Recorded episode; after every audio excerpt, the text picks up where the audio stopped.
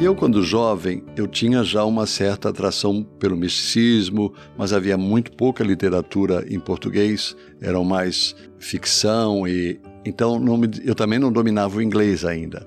Mas foi espontaneamente de um convite, fui fazer uma aula de yoga em São Paulo com uma senhora alemã que dava aulas e aquilo fez um certo sentido para mim, apesar de que era uma aula para uma faixa etária de 50 anos para cima e eu tinha 16 anos, então eu estava meio deslocado naquela aula. Né? Mas o meu próximo passo, logo no ano seguinte, foi procurar uma escola de yoga em São Paulo que haviam poucas, mas haviam, né? E ali foi uma relação surpreendente com o meu corpo, porque eu tinha essa, digamos, não era um esportista, mas tinha sempre uma energia física para trabalhar comigo, na natação e outras atividades. E no yoga eu encontrei uma forma que dizia muito para mim em termos de trabalhar o corpo. E ela modificou a minha saúde para o bem muito rapidamente, que eu vinha já há um tempo sofrendo de problemas de saúde, desde os 11 anos até os 15, 16. Então, aquela percepção de que o yoga tinha feito bem para mim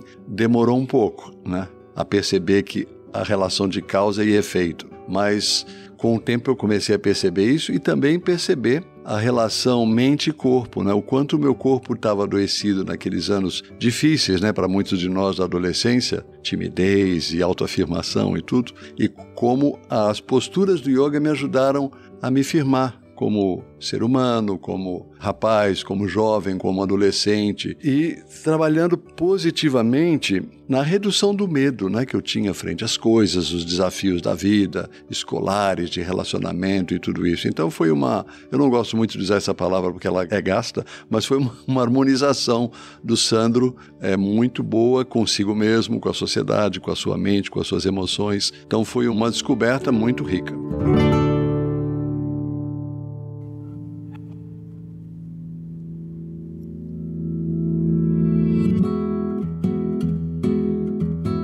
Você acabou de ouvir nossa pílula de sabedoria do podcast Todos os Caminhos. De segunda a sexta, você pode escutar nossas pílulas sempre pela manhã e aos sábados o episódio completo disponível no Globoplay e em todas as plataformas de áudio. Até a próxima!